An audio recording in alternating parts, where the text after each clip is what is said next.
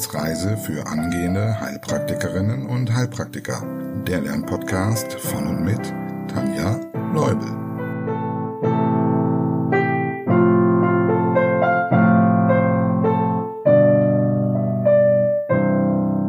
Hallo und herzlich willkommen zu Folge Nummer 65. Na, hast du die Exklusivpause genutzt, um gut wiederholen zu können? Falls du noch nicht zu den Unterstützern gehörst, aber trotzdem mit am Ball bleiben möchtest. Wir haben uns letzte Woche in der Exklusivfolge die beiden Infektionskrankheiten Ornithose und Legionellose angeschaut. Vielleicht magst du das ja nachholen, da die beiden natürlich beim Thema Atmung nicht vergessen werden sollten. Ich höre in den Coachings immer wieder, dass Infektionskrankheiten in der Ausbildung oft ans Ende gestellt werden und die Leute dann daran verzweifeln, 73 oder 75 oder wie viel auch immer Infektionskrankheiten auf einmal reinzukriegen. Und deshalb am besten gleich am Anfang mit reinnehmen, auch wenn du noch nicht alles verstehst oder pff, behalten kannst. Also das ist völlig egal. Denk dran, die Wiederholung macht's. Und wenn du es schon einmal gehört, gelesen hast und beim nächsten Mal wieder ein bisschen was dazu lernst, dann bleibt immer mehr hängen und irgendwann ergibt sich dann ein komplettes Bild. Ja, heute geht es weiter mit der Untersuchung der Lunge und zwar genau dort, wo wir vor zwei Wochen aufgehört haben. Wir hatten die Palpation und was folgt nach dieser Palpation? Genau, die Perkussion und dann die Auskultation. Das müsste heute drin sein, auch wenn es teilweise wahrscheinlich harter Tobak wird. Deshalb atme zunächst nochmal tief durch und ich verbreite so lange die freudigen Nachrichten. Die Unterstützer-Community ist nämlich in den letzten Wochen wahnsinnig gewachsen und ich freue mich so sehr. Ich danke euch von ganzem Herzen. Neu dazugekommen sind im Januar Alessandra, Lola, Tina, Viviane, Christina, Julia, Tanja, Uta, Caroline, Kerstin und Susanne. Wahnsinn. Ich danke euch so sehr für eure Wertschätzung und Unterstützung. Möchtest auch du, dass die Wissensreise weitergeht und du noch viele weitere neue Folgen bekommst, dann schau doch mal bei Steady vorbei. Vielleicht findest du auch ein passendes Paket. Okay, kommen wir zur Kurzwiederholung. Welche Anzeichen könnten dich bei einem Patienten in Richtung Schlafapnoe lenken? Tagesmüdigkeit. Er fühlt sich wie gerädert. Vielleicht berichtet er sogar von Sekundenschlaf, von morgendlichen Kopfschmerzen. Du stellst einen hohen Blutdruck fest, plus vorhandene Risikofaktoren, wie zum Beispiel Adipositas. Welche Besonderheiten hinsichtlich Erkrankungen des Atemtraktes können dir bei der Inspektion auffallen? Da wären zum einen die veränderten Atemmuster von Biot bis Kussmaul. Aber auch merkwürdige, nicht zusammenpassende Bewegungen von Bauch und Brustkorb bei der Atmung, also die paradoxe Atmung. Außerdem könnte auffällig sein, dass der Patient generell Schwierigkeiten bei der Atmung hat, also eine Dyspnoe. Die Patientin könnte schneller atmen, also Tachypnoe. Sie könnte ihre Atmung erleichtern, indem sie aufrecht sitzt, Orthopnoe, oder sogar die Kutschhaltung einnimmt, damit die Atemhilfsmuskulatur besser arbeiten kann. Das war schon ganz schön viel, aber noch nicht alles. Was kannst du noch sehen bei der Inspektion? Vielleicht einen Fastthorax, Urglasnägel, Trommelschlägelfinger und eventuell eine Zyanose. Prima. Was würdest du bei einem Pneumothorax hinsichtlich der Palpation feststellen können? Die betroffene Seite wird bei der Einatmung nachgeschleppt. Außerdem dürfte hier der Stimmfremitus vermindert sein. Klasse. Das war wirklich mal eine Kurz Wiederholung. da können wir gleich mit der Perkussion starten. Perkussion bedeutet, du legst ein sogenanntes Plessimeter auf die zu untersuchende Körperregion und klopfst leicht dagegen.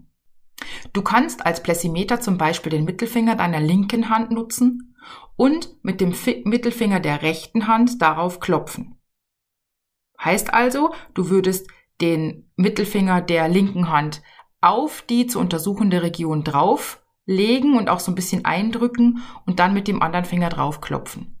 Linkshänder natürlich gerne umgekehrt. Hast du gerade eine Testperson in deiner Nähe? Dann probier es aus.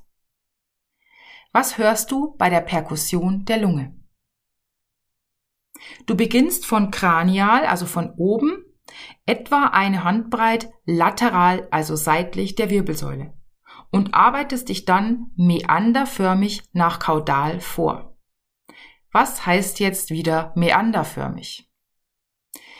Stell dir vor, du bist eine Handbreit rechts von der Wirbelsäule, relativ weit oben. Dann gehst du nach links, nämlich eine Handbreit links der Wirbelsäule. Jetzt gehst du ein Stückchen nach unten, also bist jetzt wieder immer noch links. Und dann hörst du seitenvergleichend denselben Punkt rechts, also den gleichen Punkt, nicht denselben, den gleichen Punkt rechts der Wirbelsäule ab. Und so gehst du in diesem meanderförmigen Muster, also wie so eine Schlange links, rechts, unten, rechts, links, unten. Puh, so ganz ohne Bilder ist es wahrscheinlich schwierig für dich nachzuvollziehen. Aber spätestens im Untersuchungskurs lernst du es und gehst dann unten angekommen auch noch weiter nach lateral, also zu den Seiten. Dieses Muster kannst du dir auch schon mal für die Auskultation gleich merken. Physiologisch hörst du während der Untersuchung den normalen Klopfschall, also den, den man auch als sonor bezeichnet. Dieser Ton dürfte relativ hohl und laut klingen. Bei maximaler Expiration kannst du nun die Grenze der Lunge durch Vergleich des Klopfschalls feststellen. Denn wenn du dich unterhalb der Lungengrenze befindest, dann ändert sich der Klopfschall und ist dann hier so ein bisschen, naja, hm, dumpfer und leiser. Über der Lunge ist er dann etwas lauter. Dann suchst du nochmal die Grenze, jetzt aber bei maximaler Inspiration. Deine Testperson muss also hier ganz schön mitarbeiten. So testest du die sogenannte Atemverschieblichkeit. Wie hoch sollte diese beim gesunden Erwachsenen ungefähr sein? Zwei bis drei Querfinger. Nun gibt es zwei Möglichkeiten, wohin es jetzt von diesem sonoren Klopfschall aus gesehen Abweichungen geben kann. Das gilt übrigens nicht nur für die Lunge, also denk gut mit. Wohin könnte sich der Klopfschall ändern? Genau, er könnte lauter klingen als normal oder leiser, also mehr oder weniger. Recht einfach ist es, sich den lauteren Klopfschall vorzustellen bzw. auszuprobieren. Denn wenn du eine mit Gas gefüllte Darmschlinge findest, dann hörst du auf jeden Fall, wie sich ein hypersonorer Klopfschall anhört also nicht mehr sonor, sondern mehr, nämlich hypersonor. Umgekehrt, wenn er leiser ist, nennt man ihn gedämpft oder hyposonor. Überlegen wir mal, wie es zu diesen Veränderungen jetzt kommen kann. Hast du schon mal getrommelt?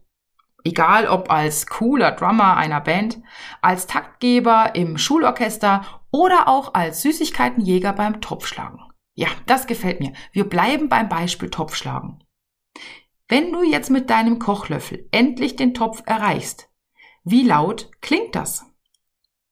Genau, es kommt darauf an, wie groß der Topf ist oder eben auch die Trommel.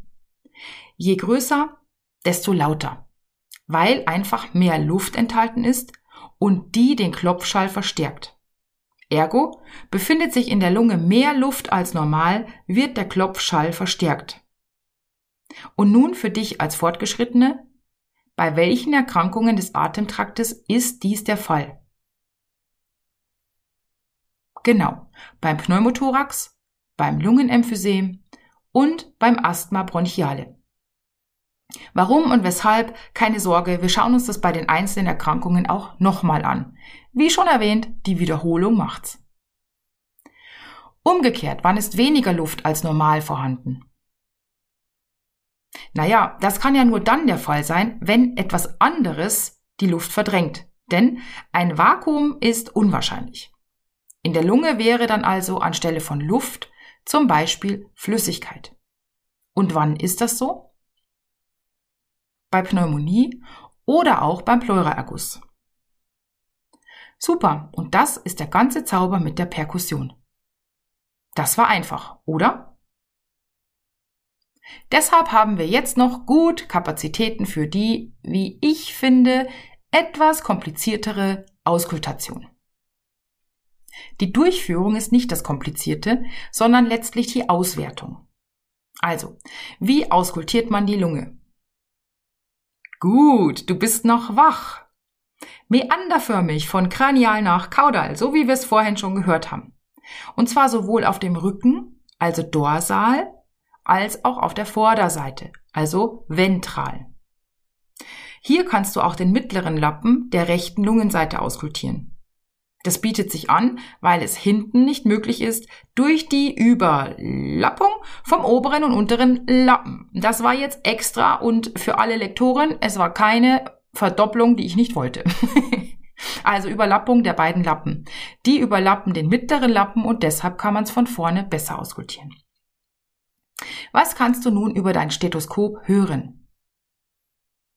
Hoffentlich hörst du bei deiner Versuchsperson egal ob real oder jetzt auch in deiner Vorstellung, über den oberen Luftwegen das sogenannte Bronchialatmen.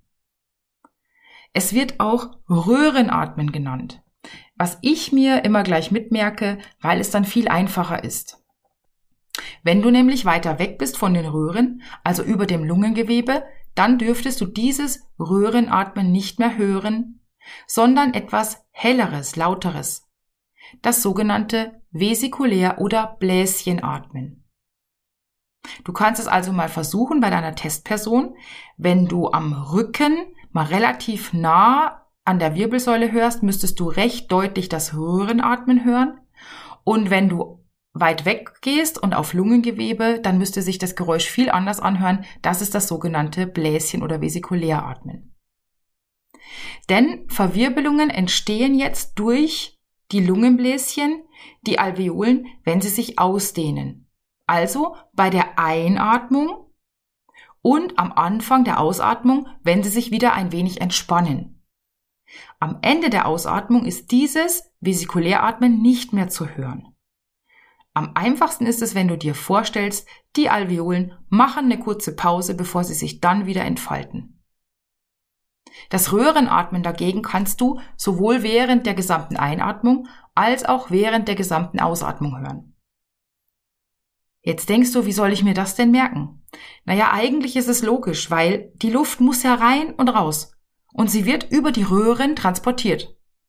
Und da gibt's keine Pause, ja, weil sie muss rein und sie muss raus. Außer du machst natürlich eine Atempause.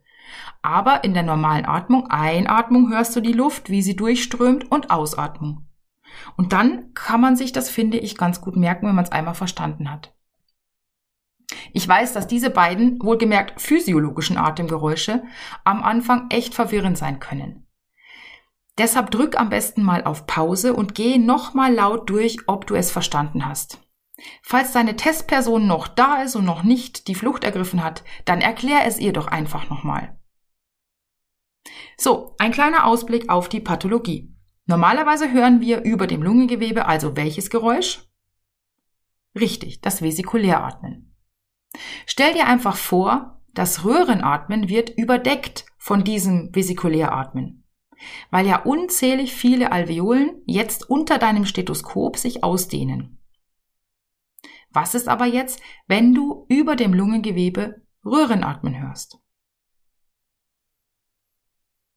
Dann stimmt etwas nicht. Genau dann sind da nicht unzählig viele Alveolen, die sich ausdehnen und damit das Röhrenatmen durch ihr Geräusch überdecken. Aber wer hindert sie daran? Die Lappenpneumonie. Denn bei dieser Lappen- oder Lobärpneumonie füllen sich die Alveolen zum Beispiel mit Flüssigkeit, Eiter, Blut. Du weißt, was ich meine. Ich höre also mal auf, diese unschönen Dinge aufzuzählen.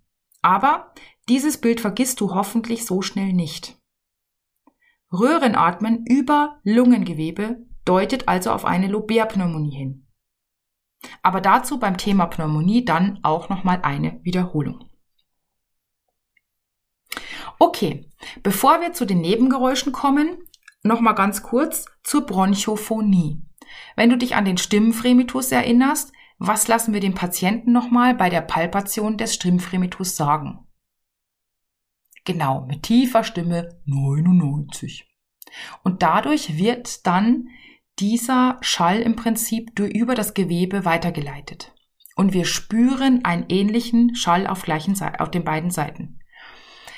Die Bronchophonie ist von der, vom Untersuchungsergebnis hier her mit dem Stimmfremitus gleichzusetzen. Das heißt also, du lässt den Patienten oder die Patientin mit hoher Stimme oder mit einer Flüsterstimme 66 flüstern. Ähm, das ist einfach eine andere Art von Weiterleitung und du hörst dann aber hier, du palpierst nicht, sondern du hörst über das ähm, Stethoskop. Und wenn du jetzt diese 66 verändert wahrnimmst, zum Beispiel verstärkt, ist es genau wie beim Stimmfremitus, wäre auch das wieder ein Zeichen für eine Lobärpneumonie. Okay, außerdem gibt es dann noch die pathologischen Nebengeräusche. Und diese teilt man heute ein in kontinuierlich und diskontinuierlich. Ich arbeite parallel auch mit den alten Begriffen, nämlich die feuchten und die trockenen Nebengeräusche. Du weißt schließlich nie, wonach in deiner Prüfung gefragt wird. Ich habe erst kürzlich im Coaching wieder eine Frage zu den Stadien der Pneumonie gehabt, die eigentlich medizinisch so nicht mehr so trennscharf unterschieden werden. Aber gut, ich schweife ab. Also, diskontinuierliche oder eben früher feuchte Nebengeräusche. Hierbei handelt es sich je nach Erkrankung um feinblasige bis grobblasige Rasselgeräusche. Von feinblasig spricht man bei Pneumonie. Du kannst auch mal deine Haare vor dem Ohr aneinanderreiben, falls sie so lange sind. Und dieses feine Knistern und Rasseln, was du da hörst, das ist typisch für die Pneumonie befindet sich mehr Flüssigkeit in den Alveolen, wie zum Beispiel bei Bronchiektasen oder auch dann beim Lungenödem, dann werden die Rasselgeräusche gröber oder grober. Als ob du mit einem Strohhalm in Wasser pustest. Genauso kannst du dir das schwere Lungenödem vorstellen, nur eben andersherum, weil da wird er nicht reingepustet, sondern es wird versucht, Luft zu saugen. Und zwar versucht der Organismus die Luft durch die Bronchien ein- und auszuatmen, in denen aber jetzt schon Flüssigkeit vorhanden ist. Die kontinuierlichen Nebengeräusche wurden früher trockene Nebengeräusche genannt.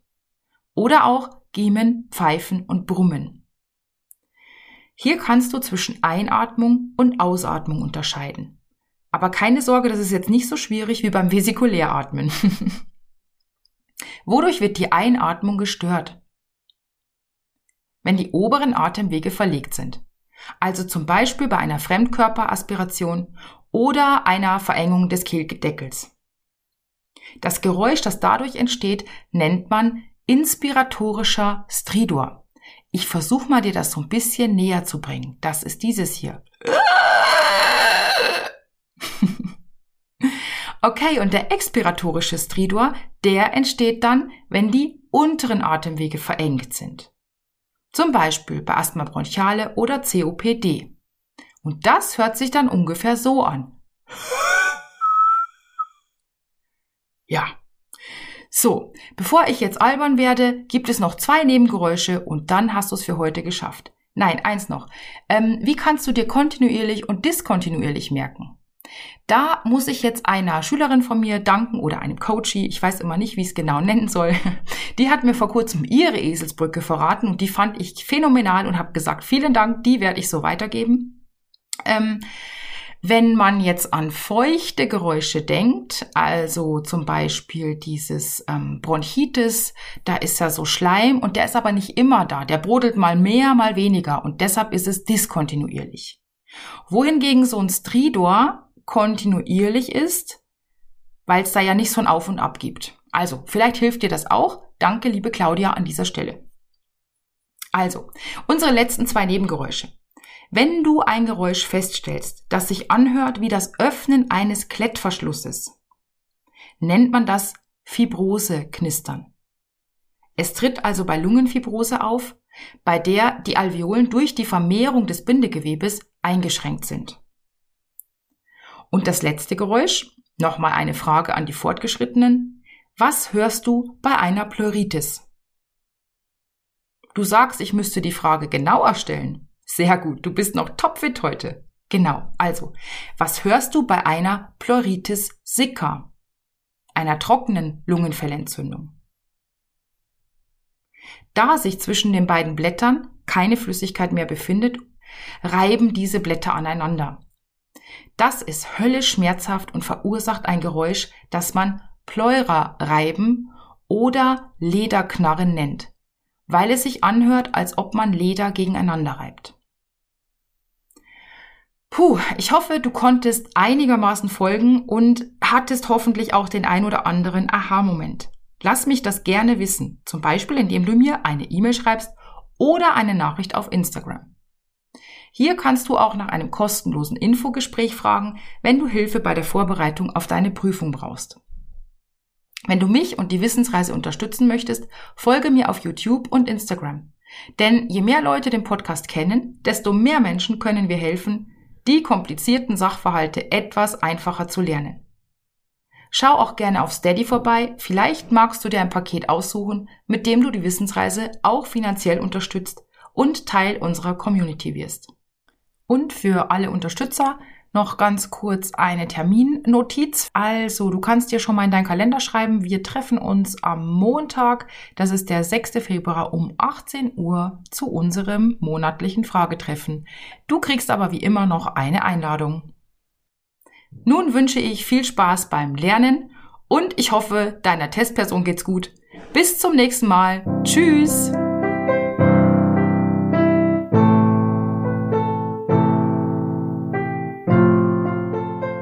Das war eine Etappe auf der Wissensreise für angehende Heilpraktikerinnen und Heilpraktiker. Der Lernpodcast von und mit Tanja Leubel.